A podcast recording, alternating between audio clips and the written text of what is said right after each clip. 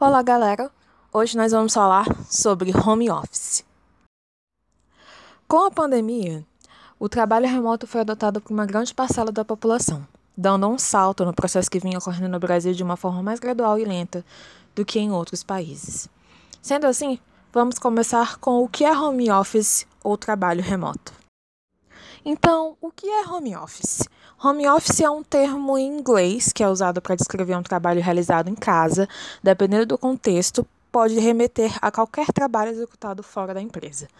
Essa é uma modalidade que vem ganhando cada vez mais adeptos ao longo dos anos, e isso se dá pelas vantagens que se tem de trabalhar em casa. Para as pessoas que moram longe do local de trabalho, trabalhar em casa evita as horas de transporte público para deslocamento e o estresse de uma rotina restrita. E quais seriam as suas modalidades? Então, trabalhar em home office significa executar suas funções fora do local da empresa e pode funcionar de forma parcial ou integral.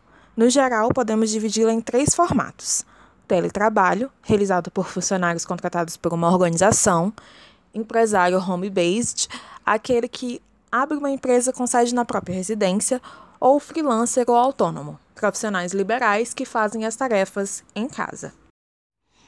No Brasil, o teletrabalho existe desde 1999, quando foi fundada a SOBRAD, Sociedade Brasileira de Teletrabalho e Teleatividades, mas foi regulamentado somente em 2017, quando a Lei 13.467 alterou a CLT e incluiu o trabalho remoto.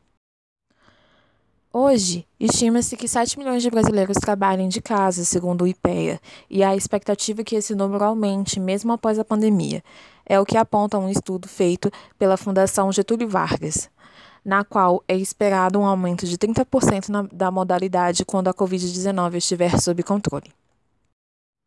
E como funciona? O funcionamento depende do formato escolhido. No teletrabalho, ele pode se dar em horas, dias ou período integral. E apesar de ser realizado à distância, existem formas de o trabalhador ser monitorado e poder ser avaliado com base em suas entregas e sua produtividade medida. A carga horária pode ser flexível, o que é o mais comum, parcialmente flexível ou ter horário rígido.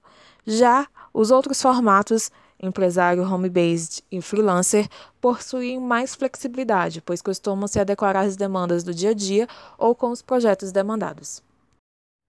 E aí você se pergunta: será se o meu perfil é adequado para trabalhar em home office? Segundo algumas pesquisas feitas, o perfil adequado para um trabalhador em home office seria aquele que tem disciplina e organização, gosta de estar só e tem afinidade com a tecnologia. Agora que já falamos sobre o que é o home office e há quanto tempo ele está aqui no nosso país, Quais seriam as vantagens e desvantagens dele? Uma das grandes vantagens que a gente encontra em relação ao home office é em questão à produtividade. Um dos maiores ganhos de um programa de trabalho remoto é o aumento nos índices de rendimento das pessoas que trabalham em casa. Porém, o profissional precisa ter cuidado para não extrapolar a jornada de trabalho e se sobrecarregar. Além disso, o distanciamento causado pelo trabalho em casa dificulta a interação entre as pessoas, o que pode levar ao desânimo e à queda na tão querida produtividade. Para as empresas, as vantagens são bem evidentes, como menor gasto com espaço físico, aumento na produtividade e retenção dos talentos. Porém, é necessário se adequar às normas para não se ter problema com a fiscalização ou ações trabalhistas. Um ponto que gostaríamos de levantar aqui no nosso programa é a respeito de direitos trabalhistas. A nova lei ainda não especificou quem deverá arcar com as despesas relacionadas à aquisição, manutenção e fornecimento dos equipamentos necessários para o trabalho, sejam tecnológicos ou referentes à infraestrutura. Dessa forma, essa responsabilidade deverá estar prevista no contrato de trabalho. Além disso, o empregado deve segue com todos os direitos trabalhistas previstos como férias, 13º salário, aviso prévio e as verbas rescisórias previstas pela lei trabalhista. Seguiremos com quatro perguntas que serão feitas para Angélica Laune, que faz parte do grupo de trabalhadores que teve sua rotina modificada pelo home office. Angélica, qual o seu maior obstáculo em relação a esse trabalho tecnicamente novo? A maior preocupação em, em relação ao trabalho home office é você não deixar de cumprir a meta estabelecida e às vezes, é, no meu caso, muitas vezes eu esqueço do horário e acabo passando um pouco até do que deveria é, trabalhar. Quais as diferenças que você sentiu do trabalho físico para o trabalho home office? Essa noção de tempo e disciplina de horário que você tem quando você está num ambiente de trabalho, que você sabe a hora que entra, a hora que sai, é diferente quando você está em casa. Você acaba, às vezes, começando um pouquinho mais tarde e ou muito ou até mais cedo e terminando muito mais tarde. E aí você não, não vê nem a hora passar.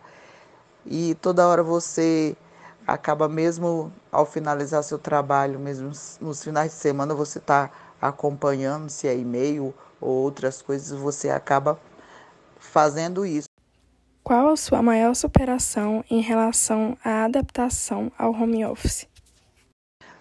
Acho que durante essa pandemia, o maior, por conta desse isolamento, acho que a maior superação minha, no caso, é que eu acabo que eu tenho interajo muito com as pessoas no ambiente de trabalho, conheço muitos colegas, não só do meu setor, mas de outros setores, e reduzir essa interação é, foi muito difícil, mas eu consegui realizar.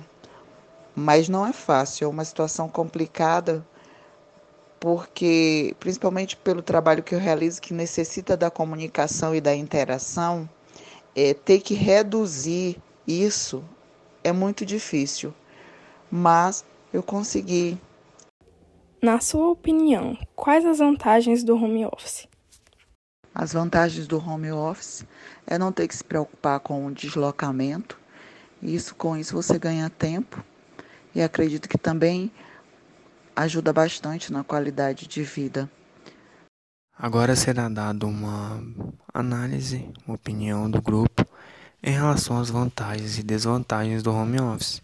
E uma das vantagens do home office é a comodidade, né? Ali a pessoa se sente confortável no seu lar e não se sente em risco, né? não se sente em risco de sair e expor sua família ao vírus.